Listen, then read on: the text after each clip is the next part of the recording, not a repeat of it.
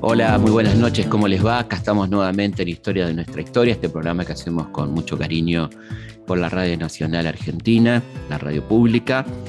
Y en este caso vamos a hacer un homenaje al querido Carlos Lubazó, uno de los grandes dibujantes argentinos, eh, el querido Caloy, eh, recopilando partes de una entrevista que le hicimos hace algunos años ya, este, exactamente 10 años. ¿eh?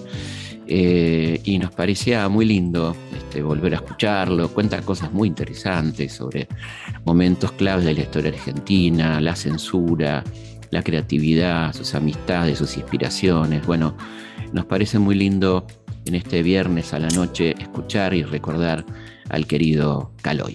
Historias de nuestra historia, con Felipe Piña, por Nacional, la radio pública. ¿Cómo era la peluquería del, tal Canaro, esta, peluquería? Esa era una peluquería muy chiquita, de barrio, que era muy particular, porque a las consabidas rico tipo Patoruzú y el gráfico que estaba en todas las peluquerías, tenía una biblioteca. Una biblioteca. Claro que los libros eran este, libros de manuales de marxismo-leninismo, este, la obra completa de Lenin, había un gran retrato de Cervantes y otro de Beethoven y uno de Sarmiento, creo. Y había una, una revista distinta, que era Novedades de la Unión Soviética. de manera que Canaro, que se llamaba así porque tocaba este, un instrumento, tocaba algo de tango, le decían Canaro, obviamente, era también director técnico de, de básquet del Club Los Andes. Ah, Tardaba mucho en cortarte el pelo te hacía el bocho por afuera, pero trataba mientras tanto, hablando, de hacértelo por adentro. Te meloneaba, como decíamos. te meloneaba, exactamente. Era un peluquero del Partido Comunista. ¿Y ahí tomabas contacto en la peluquería o también en tu casa con las revistas como Horacero y todas estas revistas? No, eso circulaba entre los pibes. Este, era la época de oro de la historieta argentina, ¿no? Estaba viviendo acá Prat. Prat. Estaba, bueno, Prat, Brecha las revistas de Oestergel. Este, así que nosotros consumíamos eso, la televisión era incipiente, así que había poca gente que tenía televisor. Se iba a lo del vecino a ver televisión, claro. Y uno iba a lo del vecino, al que tenía la tele, y veía el Cisco Kid y Patrulla de Camino, y nada más. Claro, sí, sí, poca cosa. Y un solo canal, Canal 7, ¿no? ¿Y cómo te pegaban esas historietas, esas que en particular te daban ganas de hacer algo parecido? Te, Mira, yo siempre, siempre dibujé, toda la vida. De manera que ahí tomaba contacto con una escuela muy fuerte, no solamente de historietas, sino también del humor gráfico. ¿no? Estaban estas revistas Patrusú y Ricotipo. O sea que allí estaba, eh, bueno, y el Villiquen también, ¿no? Estaba Lino Palacio, Quino, que recién empezaba, estaba Garaycochea, Calé, Divito, Oski. Estaban los maestros con los que uno se formó, ¿no? Maestros totales, ¿no? Este, y en la historieta, que leíamos mucha historieta, después entró en decadencia el género, en decadencia del digo, no porque no haya dibujantes, sino porque no hay revistas, no hay editoriales que las publiquen. Este, bueno, ahí estaba, estaban estos monstruos, ¿no? Dibujando. Este, era realmente una escuela muy fuerte.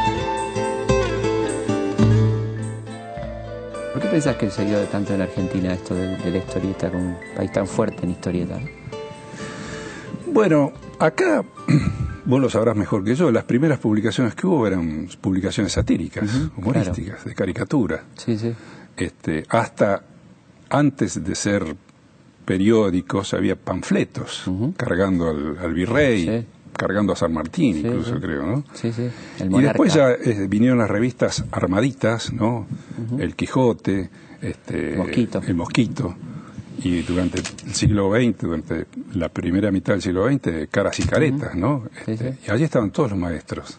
Los primeros dibujantes que uno conoció, bueno, nosotros a través de, este, de la documentación, este, eran españoles, grabadores españoles. y esa fue una impronta que quedó muy fuerte en el estilo argentino, ¿no? el estilo de dibujantes extranjeros. Y tuvo una continuidad perfecta hasta ahora, y, va a seguir esto, ¿no? Este, porque uno fue tomando esos modelos este, y bueno, y ahora ha pasado del otro lado del, de, la, mesa el tablero, el modelo de claro de, los nuevos dibujantes. ¿no? Hablemos un poco de Oski, ¿no? que es una persona que para mí no se la recuerda Oski, no, bueno, entre los dibujantes lo recordamos mucho porque Oski fue un genio. Este fue un tipo que se tomó el laburo de recrear, de reinventar la naturaleza. ¿Eh? Él tenía sus pájaros, sus árboles, sus personajes. Y era un exquisito, un exquisito porque este, a mí me transmitió, además él en forma directa, porque tuve el honor de conocerlo y de conversar mucho con él, este, la necesidad, por ejemplo, de documentarse para dibujar, ¿no? Esta pasión que tenía él por los grabadores, por, la, por, las imágenes este, que acompañaban los textos históricos y esta recreación que hizo fue fantástica. De los cronistas, por ejemplo, ¿no? Claro, claro. La, la, vera historia, la, la historia de India, por ejemplo. Maravilloso fantástico. Y bueno, y él tuvo mucha influencia en todos nosotros. Me decías que dibujabas desde chico, empezaste a dibujar desde chiquito, de que te, de que, de que desde te acuerdes. Siempre, desde siempre. este, y así he pasado por las distintas etapas que pasa un pibe dibujando, ¿no? Este, del garabato a la construcción de la figura, ¿no? Claro. Entonces tengo, por ejemplo, que han guardado mis viejos eh, algunos, algunas imágenes de mi hermano, mi hermano menor, en el corralito, ¿no? Y era una cosa ahí muy rústica, de barrotes y un redondel y una cabeza ahí asomada. este, y muy pronto este, empecé a hacer eh, mis propias revistas, con mis personajes. Primero choreaba alguno de Walt Disney, claro. este, pero después era una especie de cronista de mi casa y después del barrio, porque empecé a asomarme a la ventana a ver qué es lo que pasaba. En mis dibujos de chico hay muchos caballos, muchos carros, porque había en, el, en el suburbio, claro, el pan, este, la, leche, este, todas esas cosas venían. la este, panificadora argentina que Exactamente, venían en carro. ¿no? Este, Así que bueno, fui creando mis propios personajes. Y eso que eran cuadernos, por ejemplo. Claro, eran hojas que doblaba y este, si conseguía una abrochadora las abrochaba y hasta ponía el nombre de la editorial y obviamente las vendía, se las vendía a mis viejos, este, ah, a, la, familia. este, por dos, tres, cuatro, cinco guitas, ¿no? ¿Y esa guita la este usabas para comprar revistas, por ejemplo? No, no, no, no. La verdad que no, no. Yo, yo ahorraba de chico para comprarme un colectivo, porque mi sueño ah. era ser colectivero. Lo perdí después del sueño. ¿eh? Y la guita también, seguramente. No llegué nunca. no llegaste nunca. Este, pero quiero decir, lo, que, siempre me gustó fue las cosas impresas. Me gustaba mucho esto del dibujo impreso. ¿no? este, entonces por eso yo hacía las revistas. En las revistas hacía mis historietas, les hacía la, la publicidad, la propaganda, todas esas cosas. ¿Y cuándo viste por primera vez algo impreso tuyo? Cuando tenía 17 años. Este, ahí empecé a publicar en la revista Tía Vicenta. Claro, que, llegó Brócoli, ¿no? Claro, claro. Yo conocí a Brócoli, que era el novio de la hija de, una amiga, de un compañero de laburo de mi viejo. Este, y bueno, con él fui a ver a, a Landru llevándole los primeros dibujitos. Y Landru, que es un tipo, era extremadamente generoso, digo, porque si a mí me traen esos dibujos y yo tuviera una revista no los publicaría, pero él le daba el espacio a todos los que empezaban. Este, y allí cuando tenía 17 años, todavía estaba en el colegio secundario, empecé con, a publicar hasta ahora. En una época complicada, ¿no? Porque tía Vicenta le tocó un periodo... Claro, era la tía Vicenta que salía como suplemento dominical del diario El Mundo. El Mundo. Donde aparecía más falta también después. Claro, en El Mundo salía más falta. Claro. Este, y yo empecé a publicar dos o tres meses antes del golpe militar de Onganía. El primero o segundo decreto de Onganía fue cerrar Tía Vicente. Claro, por la morsa, ¿no? claro, por la tapa famosa de la, morsa. Este, y bueno, hubo una revista que la sucedió del andrumismo, de María Belén y Alejandra, pero ahí muy tempranamente conocimos todos los dibujantes de mi generación la censura. La censura. No se podía hacer chistes de militares, ni de curas, ni de política. ¿Y hasta qué punto se convertía en autocensura esa censura? Mira, este, lo de la autocensura creo que es un condicionamiento que uno toma para, para no dibujar al cohete. Este, porque en realidad el responsable de lo que se publica es el editor. Yo creo que nunca trabajé en una revista con la que estuviera ideológicamente de acuerdo, en una revista o en un diario. Este, siempre he tratado, por supuesto, de mantener mi opinión independiente y creo que es una cosa también en decadencia. Eso es una cosa que hablamos siempre con Quino, que está eh, desapareciendo lamentablemente el humor de autor. Claro. Es decir, el, lugar donde el humorista exprese sus pensamientos, sus sentimientos, alejado del pensamiento este, la línea editorial, de la línea editorial. Claro. ¿Había alguien en el diario encargado de decirte que tira iba, que tira no iba? Bueno, sí, el editor responsable siempre era el, que decía el jefe de redacción, ¿no? Ahora, el personaje que a mí me llamaba la atención, porque lo veo defendiendo la libertad de expresión y este, que se siente amenazado, porque una cosa terrible que le pasa a todo aquel que, cree en general es que lo censuren, ¿no? este, yo sabía más o menos cuáles eran los límites de la censura para, para esto de no trabajar al cohete, como seguro, decía. Seguro. Pero bueno, había un personaje nefasto ahí que era Joaquín.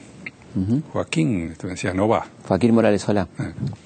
Yo decía, pero Joaquín, le cambiamos el globo, le modifico algún, no va. Pero y si le, no va. Así que bueno, sí, ese es uno de los personajes que no era el único, pero era uno de los que más recuerdo. Historias de nuestra historia. Por Nacional. Tuviste mucho que ver con la inauguración de una, primero media página de humor argentino en Clarín, ¿no? Eso fue, de alguna forma. Sí, eso fue muy interesante. Primero la retiración de tapa, ¿no? Primero era, una retiración de tapa y, no, perdón, de contratapa. De contratapa. Sí, la, antepenúltima y penúltima página.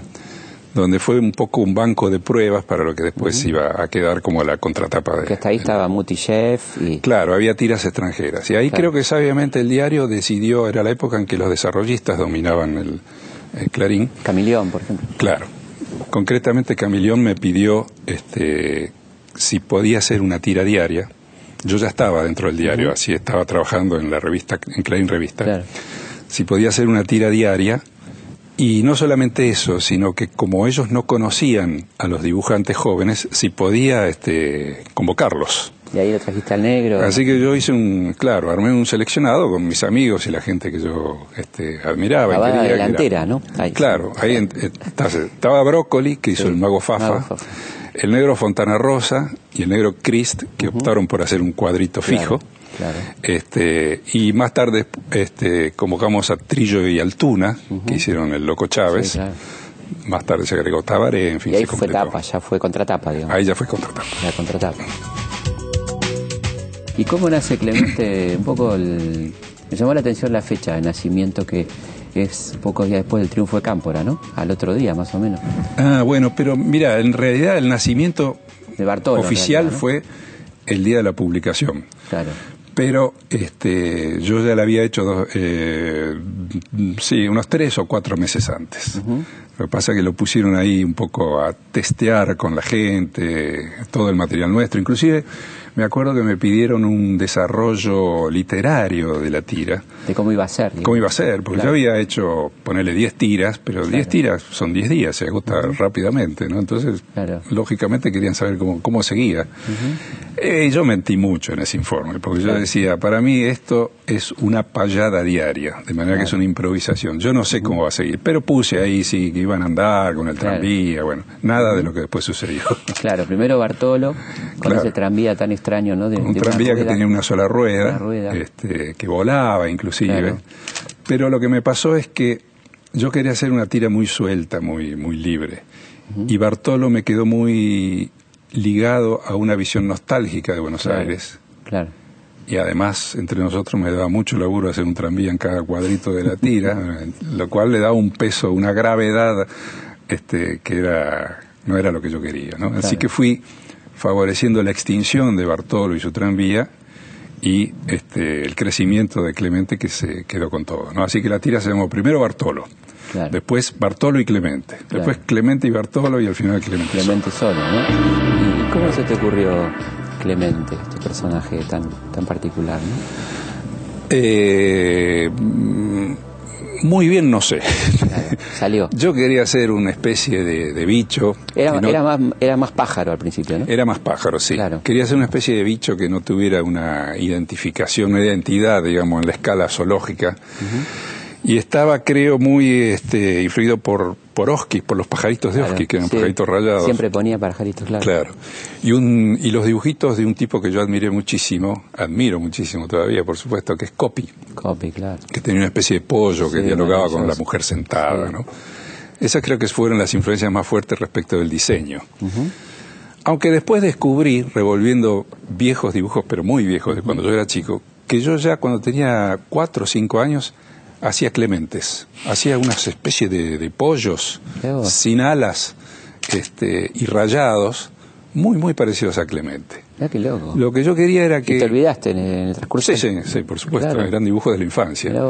Este, lo que yo quería era que eh, el dibujo fuera una especie de esos dibujos que uno hace inconscientemente, por ejemplo, cuando habla por teléfono y está con un, con un lápiz y un papel al lado, que hace esos garabatos. Yo quería que Clemente fuera eso, un garabato. Y lo que descubrí después, bueno, muchos años después, cuando me preguntaban, bueno, ¿qué era Clemente?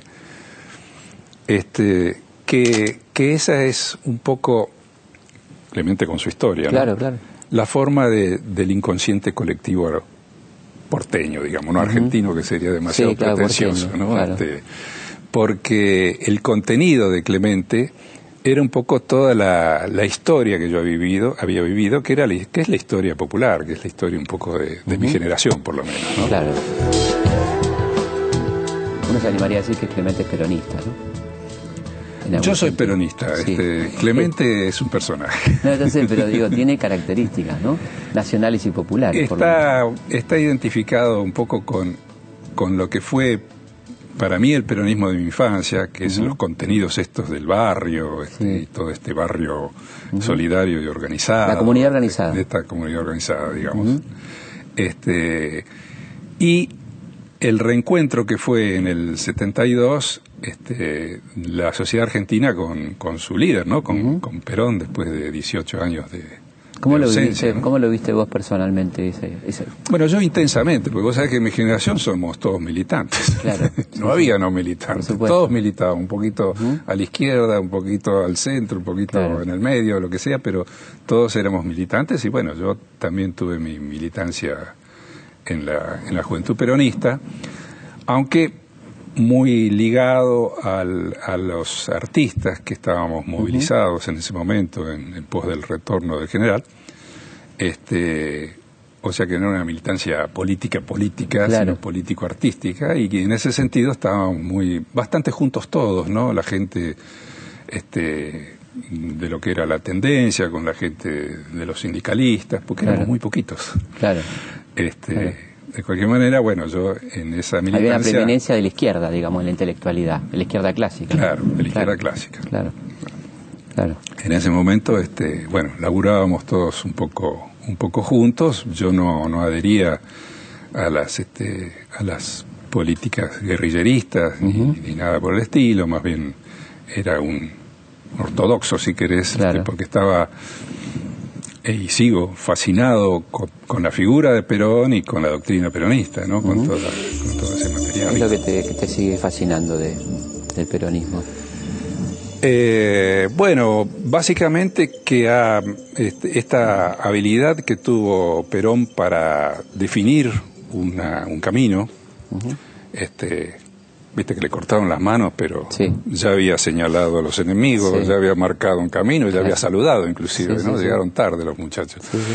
Este, entonces todas esta, esta, estas ideas tan este, originales eh, me resultaban fantásticas. Yo tenía una, mi abuelo era anarquista, mi viejo era socialista, de manera que tenía de cuna una especie de formación este, izquierdista. Este, Lo que quería decir antiperonista generalmente. Mira, eh, no eran, eran no peronistas, no, eran gorilas. En, general quería decir antiperonista, pero en este caso eran no peronistas. Claro. Algo Por eso, los antiperonistas eran más bien, bueno,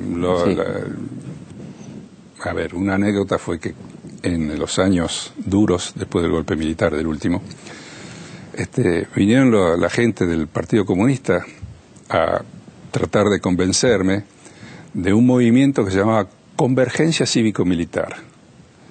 Y esta gente me quería convencer de que había militares honestos con los cuales, patriotas.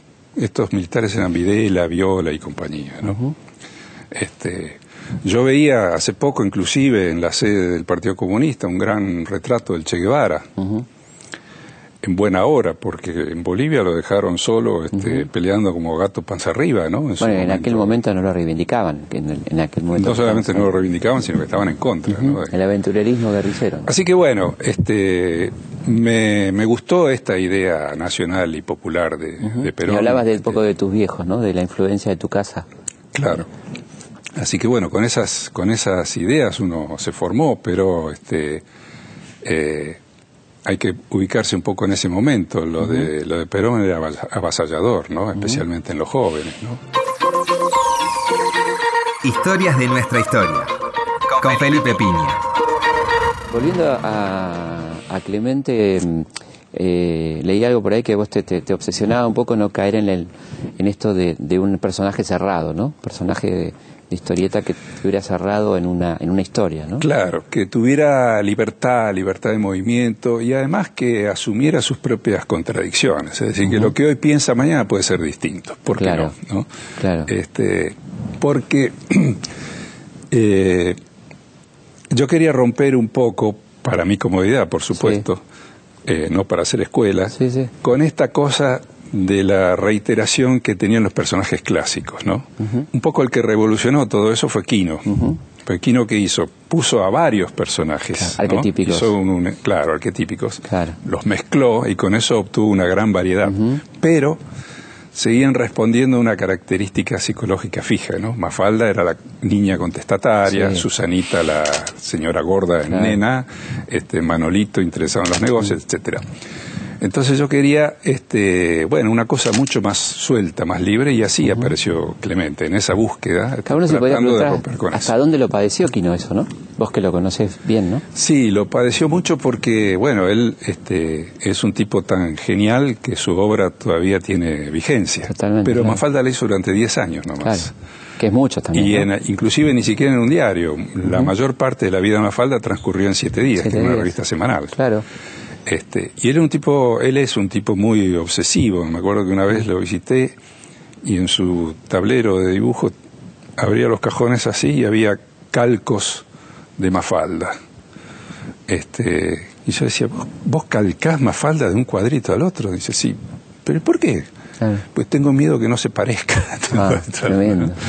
Ah, este, y además, bueno, este, el maestro que enseñaba eso, ¿no? Que había poner mucho cuidado en la elaboración del dibujo y de las ideas. Claro. Entonces, cuando advirtió que empezaba a repetirse, que la veía con mucho texto, más falda, la colgó. Claro, de alguna manera, con esta honestidad de los grandes, colgó a la gallina del huevo de oro. Totalmente. Y volviendo entonces a Clemente, vos quisiste hacer algo que te, que te sintiera más libre, ¿no? Menos, con menos preso de Claro, este, y además con un elemento más, que es que el hecho de publicar en un diario, inclusive hay hasta una cosa física, ¿no? Parecería que la contratapa soporta el peso de todo el resto de la información, este, aunque algunos dan vuelta y empiezan por ahí, ¿no? Sí. Mucha eh, gente empieza por ahí. Sí, sí, sí, Este, lo que renovó en realidad a la tira fue la actualidad. Es decir, no es una caricatura política, pero sí es un personaje que no siempre, pero muchas veces toma los elementos de la actualidad para desarrollarlo, pero no desde el punto del análisis político, o, bueno, insisto, de la caricatura política, sino de cómo la política llega hasta la gente, ¿no? Claro. O sea, desde, abajo. Y después le fuiste agregando personajes interesantes también, ¿no? digamos, Mimi, la mulatona. Claro, bueno, los personajes tienen la facilidad esta de poder cumplir con sus fantasías, ¿no? Así que ahí tuvo, le busqué una novia, una novia que fuera la novia deseada, pero me equivoqué. Porque era un modelo antiguo, ¿no? Que era una especie de francesita. Que fueron, claro, Mimi, las primeras prostitutas francesas que vinieron a, la Argentina. Entonces después le busqué una, polentosa, la negra latinoamericana, la mulatona. La mulatona. Pero en el 78 este, fue, fue muy importante porque había una campaña desde un año antes del gobierno militar para que la gente acá tratara bien a los turistas extranjeros. Los millones que iban a venir, ¿te acordás? Los millones. Los millones que, iban a venir, claro, que no los empujaran, que los trataran. A los taxistas le decían que los lleven a pasear, que no roben. Demás.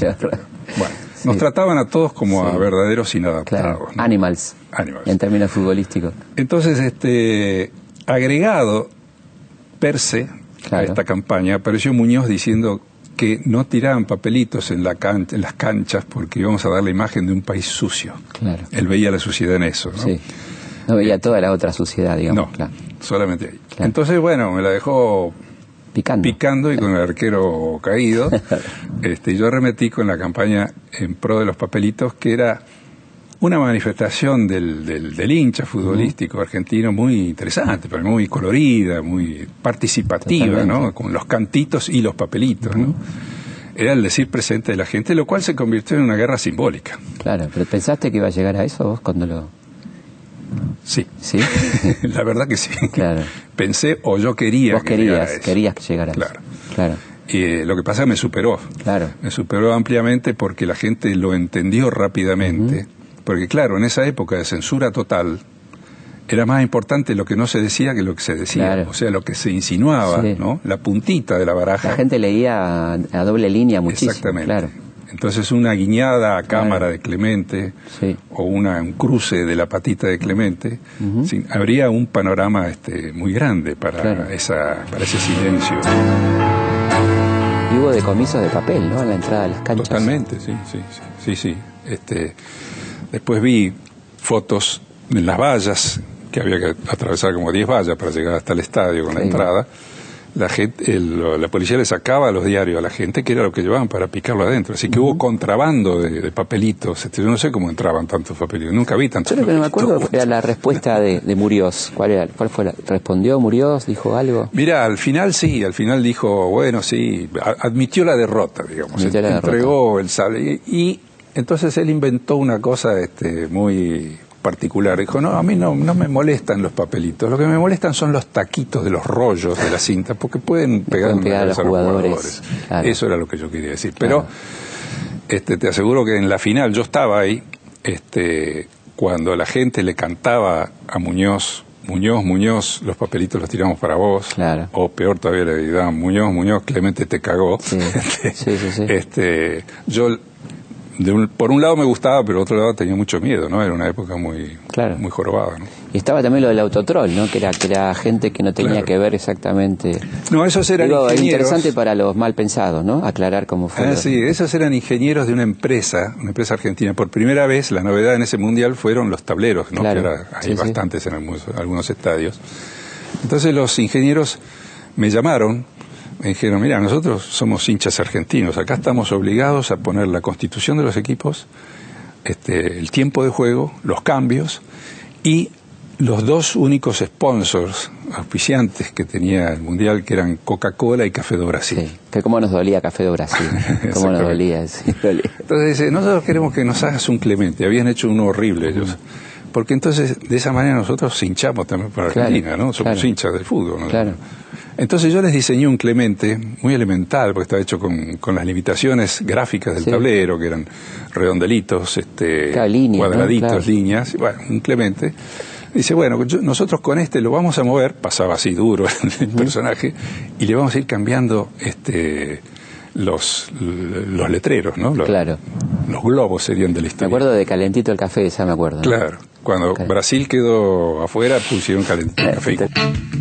Había algunas cosas lindas, como la que sucedió en Rosario. Cuando Argentina fue a jugar la serie en Rosario, en la, cancha de Rosario Central no tiene la pista que tiene arriba. Entonces, la gente tiraba tantos papelitos que estaba nevado realmente la, cancha. Entonces, por los altoparlantes, que eran del EAM 78, o sea, del, organismo del gobierno militar argentino. De la costa y compañía. Claro, decían no tiren más papelitos porque Argentina va a perder los puntos. Mientras esto sucedía en el audio, en el cartel de Autotrol aparecía Clemente diciendo tiren papelitos, muchachos. Ah, buenísima esa, ah, fue, una, guerra muy interesante porque, ya te digo, fue una guerra simbólica. Y empezó el merchandising popular, ¿no? Todo el mundo hizo Clemente. Sí, claro, claro. Hizo Clemente. Es que, bueno esta es la, cualidad que tienen los, los, personajes humorísticos, ¿no? Esto está en el lenguaje del humor gráfico, ¿no? Cuando, que es lo, lo que me parece a mí más notable y que supera a uno cuando es este, tomado por, por la gente, ¿no? Hay, hay una, una cuestión, por ejemplo, en el, en el habla popular, en la lengua nuestra, que es la palabra cholulo, que viene de la historieta también. Cholulo es eh, una descripción muy precisa de un determinado, de una tipología, y viene de Cholula loca por los astros, un personaje de Toño Gallo, ¿no? Este, así que cuando se producen esas cosas a mí me, me maravilla. Tranquilo, muchachos. Tengo una idea fenómena. Escuchen bien. Hay que salir por los barrios tocando cumbias. Que se oigan cumbias en todos lados. Ya se sabe que cuando se oye la cumbia, la mulatona se mueve y hace temblar todo. Yo volaré bien alto y reconoceré el balanceo de esa negra cumbanchera. Y hubo un episodio muy interesante que fue cuando Clemente se convirtió en personaje, digamos, eh, muñeco de la tele, ¿no? Cuando, En el 82, sí. cuando se produce el secuestro de la mulatona, ¿no? por un señor muy malvado que y el rescate era la deuda externa argentina, ¿no? Exactamente. Y el señor tenía orejas. Y... Ese señor tenía orejas. Eso me costó un juicio ahí de, del señor del ex ministro de Economía de la dictadura, Martín. Contemos bien cómo fue, ¿no? El episodio de, Bueno, ahí este hicimos el guion con, con el negro Dolina. Hicimos una, una miniserie que era Clemente y el Orejón. Este, la historia contaba que Clemente iba a visitar a la mulatona y encontraba un puñal clavado en la puerta con un mensaje que decía, he secuestrado a la mulatona, exijo, no me acuerdo si eran 45 mil o 50 mil millones de dólares de rescate. La deuda externa, digamos. La deuda externa. Claro. Firmado el orejón. Claro. Este, entonces, bueno, Clemente preocupado se va al, al, boliche donde están los otros Clementes a contar lo que había pasado y arman una, un plan que consistía en andar por, la, por las calles con eh, un autoparlante, con los este, parlantes arriba del techo, como se usaba en otra época, este, pasando cumbias a gran volumen. Entonces, el super Clemente, este, que era un Clemente con la capa pero la capa era la bandera argentina, iba a sobrevolar el barrio, porque cuando la mulatona escuchara esas, este, e, esa música, iba a sentir un deseo irrefrenable de bailar y de moverse, entonces el super Clemente iba a distinguir dónde estaba secuestrada. Mientras tanto aparecían imágenes del orejón, que era, la verdad que era bastante parecido a Martínez de Oz, con orejas muy grandes y eh, alas de vampiro y entonces había rayos y centellas y eh, una imagen así muy horrorosa que riéndose y diciendo que tenía secuestrada a la mulatona. Bueno, van con el autoparlante, el, el super Clemente detecta un palacio que se estaba moviendo y entonces bajan ahí, liberan a la mulatona y al orejón lo mandan al rincón para que haga bien las cuentas. Vamos a una pausa y seguimos aquí en Historias de nuestra historia. Los hechos, los lugares, los personajes son muchos. La forma de contarlos, una sola. Historias de nuestra historia. Con Felipe Piña. Por Nacional. La radio pública. Historias de nuestra historia, con Felipe Piña, por Nacional, la radio pública.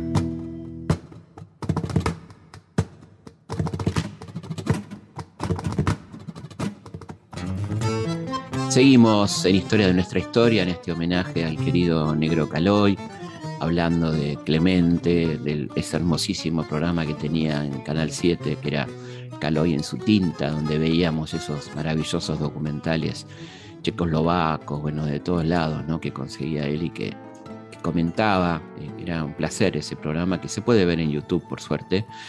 Este, así que vamos a seguir en un ratito escuchando al querido Negro Caloy. Mientras tanto, les cuento cuáles son nuestras vías de comunicación. Como siempre, nuestro mail, donde nos escriben, nos dejan sus comentarios, nos cuentan desde dónde nos escuchan, cosa que nos encanta saber. Es consultaspigna.gmail.com también se pueden comunicar a través de nuestro Instagram, que es felipe.pigna. Eh, este, arroba felipe.pigna está nuestro Instagram, ya somos 800.000, así que este, estamos camino al millón, con mucho gusto y mucha alegría y renovándonos este, todo el tiempo. Eh, también nuestro Facebook, Felipe Pigna, página oficial. También nuestro Facebook, que es Felipe Pigna, página oficial. Vamos a leer algunos mails que nos han llegado. Por ejemplo, el de Mariel Muñoz, un muy lindo mail donde nos cuenta que está estudiando composición coreográfica en la UNA.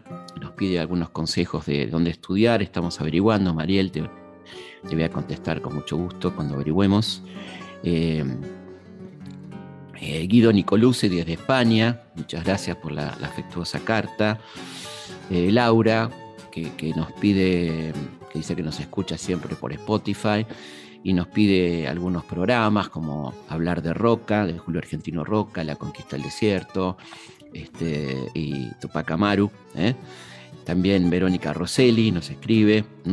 Este, Noberto Penovi dice que le gustaría saber más sobre el encuentro entre Sarmiento y San Martín. Esto efectivamente Norberto lo cuento en mi libro La voz del gran jefe, como te contesté en la carta, eh, y tiene que ver con estos viajes que hizo Sarmiento por encargo del gobierno chileno y en, uno de esos viajes se encuentra con este San Martín, este, tiene una, larga conversación con él, muy interesante, donde curiosamente este, Sarmiento le cuenta a San Martín sobre la batalla de Chacabuco, ¿eh? algo curioso, que tenía que ver con este ego tan enorme que tenía Sarmiento, que ya prácticamente él mismo se, cargaba ¿no? con estas cosas de su egolatría, de contarle a San Martín la batalla de Chacabuco porque su padre había participado en ella y se cuenta que, que cuando San Martín termina de escuchar el relato de Sarmiento, le dice, mire usted, diciendo, a mí, me, a mí me la vas a contar. Pero bueno, este, un encuentro muy interesante que se da eh, ahí en, Francia, ¿no? Donde, donde, dice, eh, donde dice Sarmiento, olvidado, eh, en un rincón de, al borde del Sena vive uno de los más grandes hombres de América. Es muy linda la, introducción que hace Sarmiento a este encuentro con San Martín. Juan Carlos Borges Diniz nos manda una ficción muy linda que ha escrito sobre la participación cuyana en el, cruce de los Andes, que vamos a leer con mucho interés. Muchas gracias, Juan Carlos. Y una carta muy linda, muy, muy, me conmovió mucho, muy linda, de, Walter Herman desde Madrid, que me cuenta que mm, escuchaban con, sus hijos en el auto eh, el programa que hicimos con el querido Pietro Sorba sobre las empanadas, y con su mujer y con sus hijas, que este, la, frase ya no era cuando llegamos a casa, sino cuando comemos una empanada, este, estando, estando en España y, motivado por este programa que hicimos con el querido Pietro Sorba. Y Walter nos sugiere hacer un programa sobre Martina Chapanay este, y algunos personajes sanjuaninos también. ¿eh?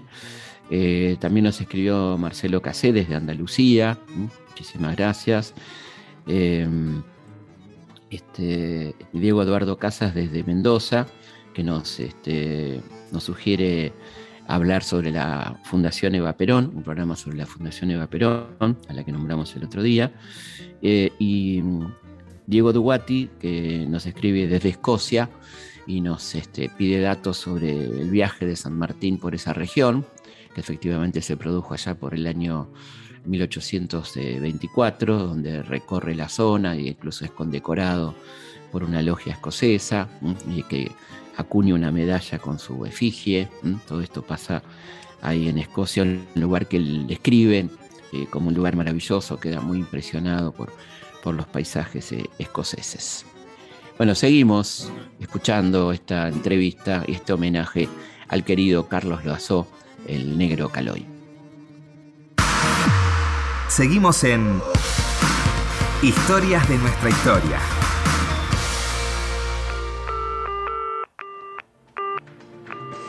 Este, ¿Cómo, nace Caloy en su tinta? ¿Cómo, empezó? Bueno, Caloy en su tinta es una, digamos, es eh, hijo de del matrimonio este, mío con María, con mi mujer. Eh, no nos juntamos para eso, nos juntamos primero y después hicimos. Está muy bien. Después tuvimos hijos. Está bien. Este, O sea, no fue de apuro. eh, no, no, nosotros teníamos este, la idea, cada uno por su cuenta, de mostrar acá un material muy valioso que había y que no tenía, que la gente no, no conocía porque circulaba a duras penas en algún cineclub Claro. por ahí, en alguna embajada. Pero bueno, hay una serie de artistas este, en todo el mundo, especialmente en el primer mundo, porque tienen más facilidades para, Claro. para filmar, que, que son primo, primo hermanos de los dibujantes, de los, este, a veces son los mismos, de los humoristas, de los Sí. historietistas, que tienen una producción de, de películas, eh, generalmente son cortometrajes o mediometrajes a lo sumo, eh, en donde, que es cine de autor, cine de animación de autor, donde ahí sí expresan sus pensamientos, sus sentimientos, alejado de las necesidades de las megaproductoras que tienen sus, sus buenas Claro. películas, sus largometrajes, como la Disney, como. Hanna-Barbera, como Pixar, bueno, todas esas, ¿no? Este, entonces nosotros recogimos un poco todo ese material. Nos parecía que no había que tirarlo así en crudo, sino que había que hacerle una introducción, una explicación, una eh, mostrar un poquito cómo era ese mundo, con qué cosas del arte se relacionaban. Y bueno, de esa manera armamos Caló en su tinta, ¿no? Pero aquí el protagonismo es esencialmente de esos bichitos que seguramente existían en la época de Courbet, en sus paisajes, en la montaña, en el campo, en las ciudades, y que tienen la virtud de ordenarse prolijamente en hileras y de ir arrasando con todo lo que encuentran a su paso. Todo lo devoran. No respetan nada. Pues en el 90 pedimos un espacio, un rinconcito en la programación de Canal 7. Allí empezó y allí siguió durante muchos no, era, no años. era el mejor momento, ¿no? Para, para algo, un programa para pensar, ¿no? Eh, no, bueno, pero nos dieron un, un rinconcito alejado de los horarios centrales. Así era un rinconcito. Y después subsistimos, este, pudimos incluso este, sobrevivir al sof- Y han- sofovichismo. Y han producido cosas incluso. Y, y de- produjimos cosas, sí, porque, bueno, esto creció, fue incluso para sorpresa nuestra, mucho más vasto de lo que imaginábamos, y además agarramos todo ese proceso en crecimiento antes de esta explosión que, que hubo después con, el, con la animación, ¿no? Un poco ayudado por la producción internacional, pero también por el, el acceso de los artistas a la, a la computadora, ¿no? A esto Claro. que reemplazaba un poco algunos tramos de la producción muy engorrosos, muy complicados, ¿no? Así que bueno, este, de alguna manera nos anticipamos a esa, a esa eclosión, ¿no? Vos fíjate que los Oscar tenían y siguen teniendo un premio para los cortos de animación, pero últimamente han tenido que agregar un Oscar para los largos, porque Claro. antes había dos o tres largos por año. Claro. Ahora hay cientos y en todo el mundo, ¿no? Sí, y buenos. Y muy buenos, claro, muy buenos. Así que bueno, este, eh, estuvimos ahí muchos años mostrando estas cosas, mostrando la relación que había en, la, en el arte de algunas películas con algunos grandes artistas de la plástica, este, con, bueno, con, con otros grandes directores. Y creo que derivó también eso en que nos convirtiéramos en una especie de autoridad internacional, porque nos empezaron a invitar a los festivales para ser jurados Claro, este, claro. de animación y, todo, y, a- y además a, contact- a contactarnos con los, con los grandes artistas del- de, de este mundo, ¿no? Porque al principio, cuando empezamos, este, bueno, María cargaba latas así que nos daban en las embajadas, Claro. este, o tuvimos alguna gente que nos apoyó mucho, ¿no? Maestros ilustres como Víctor Iturral. Claro, pe- pensaba que la única persona que, que hacía esto de pasar cada tanto este tipo de cortos era el Gordo Iturralde con Claro. Cineclub infantil, ¿no? Cineclub Infantil. Que fue pionero en esto, ¿no? Interesante Después, recordarlo, ¿no? Fernando Peña, Sí. este, la gente del Cineclub Núcleo, en fin. este, Y después como después como eh, después fue más fácil o, o fue más Después fue más fácil, sí, porque antes nos costaba mucho, había que mandar un, un, este, una carta pidiéndoles, este, Claro. y bueno, y la Argentina no tenía idea de dónde Sí, sí. quedaba siquiera. Y alguna habrá y después querido- a- ahora nos mandan para que estrenemos, porque tienen el honor de estrenar en Calor en su tinta, eso fue Claro. una cosa muy linda, ¿no? Claro. Este, y además fuimos favoreciendo un poco algunas cosas que estaban olvidadas. Por ejemplo, hicimos un par de concursos argentinos, un poco para ver qué se había producido, que estaba todo muy desperdigado, muy perdido, y después para fomentar este, el dibujo animado acá, porque por un lado había dibujantes y por otro lado había guionistas, bueno, los juntamos para que produzcan. Un país pionero en dibujo animado, ¿no? Claro, claro, ayudado por el Instituto del Cine. Eh, claro, acá en la historia argentina, por ejemplo, lo del primer dibujo animado. Claro, este, el primer largometraje de animación es una producción argentina, de un ítalo argentino, un tipo que estaba radicado acá, este, que trabajó en su en el garaje, laburaba en el fondo, la pisita al fondo de la, de la casa, este, y que lamentablemente no quedó nada de todo eso. El apóstol, ¿no? El apóstol. Y a lo largo de los años, estos 10 años que, que duró Calor en su tinta, ¿cómo viste la evolución de la animación en Argentina? ¿Cuál es el estado actual, digamos, más o menos? No, es fantástica, este, porque acá hay muchos dibujantes, no sé por qué, pero hay muchos. Muchos, y muy buenos. Este, y muy buenos, este, muchos pibes, y además ahora tienen acceso a la computadora, ahí hay programas para animar, ya no necesitan montar un estudio con mucha gente. Claro. Entonces, bueno, hay buenas experiencias, ya se han producido varios largometrajes, muchos cortometrajes, así que y hay mucho entusiasmo. ¿Y ahora en qué andas con respecto a la animación? Y ahora, bueno, estamos terminando una película que, bueno, es idea y dirección de, María, de mi mujer. Este, que está fenómeno, está muy linda. Yo estoy muy contento, por lo menos con historias sobre Buenos Aires y que reúne a muy buenos eh, dibujantes y realizadores, ¿no? este, como Carlos Nine, Pablo Jauregui, los hermanos Febre, este, bueno, y ¿Es un largo? Mario Ruloni. Este, es un largo que calculamos que este año se va a estrenar. ¿Y cómo te imaginas el futuro de Clemente? Ah, es una buena pregunta esa. Porque no me lo imagino. Este, No no imagino que desaparezca, pero este, realmente estoy atravesando una crisis, ¿no? Este, Una crisis creativa. Siempre de las crisis salen buenas cosas, cambios muy fuertes. Entonces quiero, quiero cambiar a Clemente. Me parece que llegó la hora de que le dé algunas vueltas de tuerca más para que espero que no se extinga. Pero, pero puede parir, a como le pasó a Bartolo, digamos, que termine pariendo otro personaje. No sé si otro personaje, pero por lo menos alguna otra estructura en el guion y en la gráfica. Bueno, Carlos, muchísimas gracias. No, gracias. Bueno, estamos llegando al final de este programa, este homenaje que hicimos aquí en la radio pública a uno de los grandes de la cultura argentina, gran dibujante, gran persona, querido Negro Calori. Nos volvemos a encontrar como siempre el próximo viernes a las 22 aquí en Historias de nuestra historia por Radio Nacional, la radio pública. Historias de nuestra historia. Conducción. Felipe Piña. Producción. Cecilia Musioli. Archivo. Mariano Faín. Edición.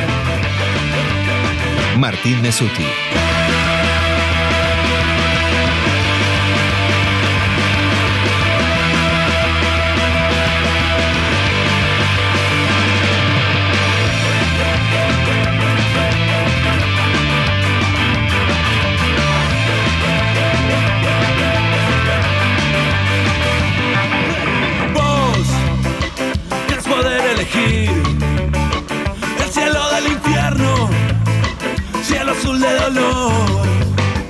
Distinguir un campo verde del acero del tren, risas de una careta.